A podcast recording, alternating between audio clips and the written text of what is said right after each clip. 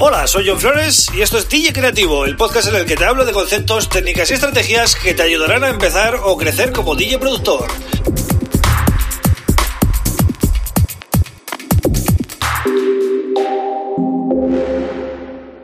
Bienvenido, bienvenida a DJ Creativo. Mi nombre es John Flores y este es el episodio número 74 del podcast. Bueno, voy a hablar de los diferentes em, tipos de lanzamientos que podemos hacer cuando vamos a lanzar nuestra música.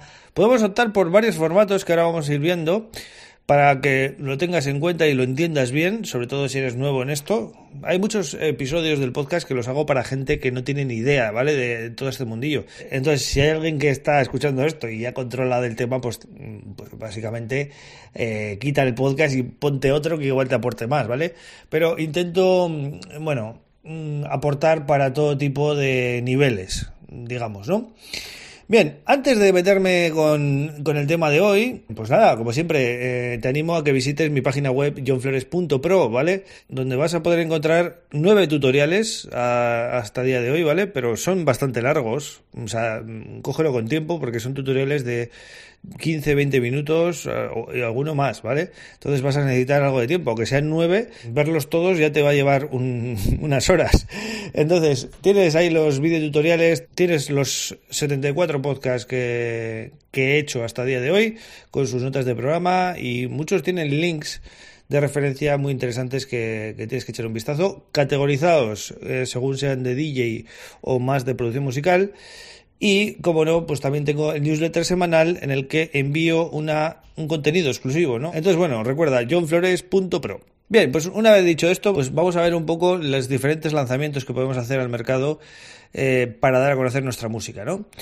El primer formato es el single, ¿vale? Single eh, quiere decir, aparte de soltero en inglés, quiere decir eh, precisamente eso, un solo track, ¿vale? Un solo track eh, que dices, bueno, ¿y cómo sacas un solo track? Pues sí, desde que mm, ya todos los lanzamientos son digitales, o el 95 o 98% de los lanzamientos son en, música digital, pues realmente no tiene ninguna complicación lanzar un solo track.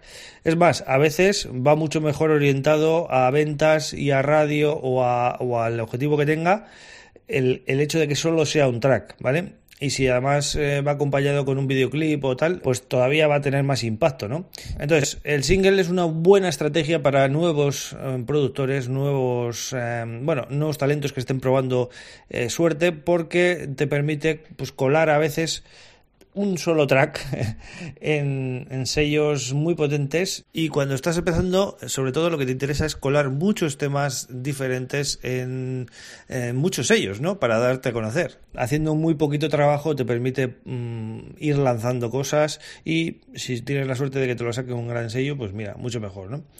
El siguiente formato sería el EP. ¿Vale? El EP pues está formado habitualmente por, se podría decir que dos o más tracks, pero lo normal es que sean eh, tres, cuatro e incluso cinco tracks. Los EPs llevan ya mucho trabajo porque ya son cuatro tracks que hay que currárselos y luego hay que colocarlos en un sello adecuado y que tengan una línea que encaje. No, no, no es nada fácil. Eh, es muy buena estrategia también para tanto para nuevos talentos como para gente ya consolidada y están teniendo mucha aceptación en, en casi todos los sellos porque cuatro tracks bien hechos y que estén en la onda de, un estilo y de un sello, eh, pues te pueden dar mucha notoriedad y mucho estatus ¿no? dentro de, ese estilo. Entonces es una gran opción, ¿no? el, el EP. Lo siguiente sería el álbum. El álbum suelen ser 8, 10, 12 tracks generalmente, ¿vale? Ya requiere mucho más curro que, que, el EP, ¿no? Porque ya son más tracks. Y la diferencia también principal es que en un álbum te puedes permitir meter temas eh, más conceptuales, em, puedes hacer que todos los temas tengan un sentido, ¿vale? O que cuenten una historia. Es como hacer una sesión de DJ, ¿vale? En un álbum puedes meter em, em, algunos temas más pisteros quizás o, más enfocados al mercado, pero otros más que sean más rarezas tuyas, es decir... Mm, se respeta ¿no? E, esa creatividad del productor en ese sentido Y lo ideal, si quieres hacer eso, es, sacar un álbum, ¿no? Porque en un EP o, en un single, si sacas cosas raras, pues quizás la gente pues no las entienda o no las interprete como eh, interesantes, ¿no? Para comprarlas o, apoyarlas eh, de manera individual, ¿no? Entonces el álbum, digamos que queda para esa gente que ya está muy consolidada y, y bueno, y quiere hacer algo, pues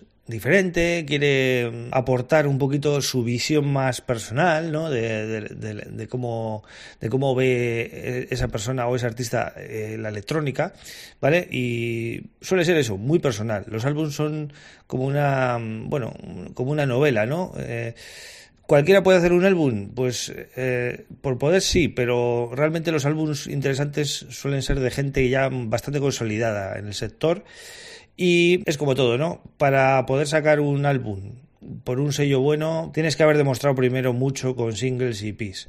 No es normal sacar un álbum así de primeras, pero bueno, hay casos mm, de todo tipo. Entonces, yo mi recomendación es que empecéis por singles o por EPs y luego con el tiempo, cuando ya tengáis un poquito de estatus, un poquito de notoriedad en el estilo en el que estáis, pues si queréis ya lancéis el álbum pero tiene que ser algo muy meditado, muy personal y tenéis que encontrar el momento, porque un álbum no encaja en cualquier momento. Tenéis que buscar ese, ese, ese momento dulce ¿no? del mercado eh, y que tengáis un apoyo importante y, y una promoción, una estrategia de promoción para darlo a conocer luego, ¿vale?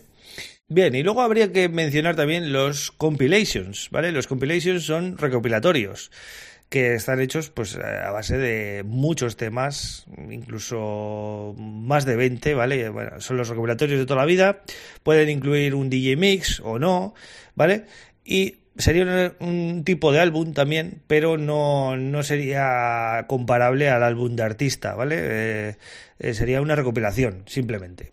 Pero a día de hoy todavía siguen teniendo mucha repercusión y siguen muy de actualidad porque hay muchos sellos que en vez de dar oportunidades a los artistas de manera individual, es decir, te saco el single, tal, lo que hacen es juntar muchos temas de muchos artistas diferentes ¿vale? En plan 10, 15, 20 temas. Esto lo hace el sello, por ejemplo, Afterlife de Taylor of eh, coge muchos temas de muchos artistas, no todos New Talents, ¿eh? Cuidado, hay gente muy consolidada ahí pero lo que hace es lanzar de golpe pues 15, 20, 30 temas en vez de sacar singles, ¿no? Porque de esa manera pues eh, su marca pues impacta más, ¿no? Así que eh, los compilations es otra manera muy muy muy habitual de lanzar música en sellos, sobre todo con bastante peso, ¿no?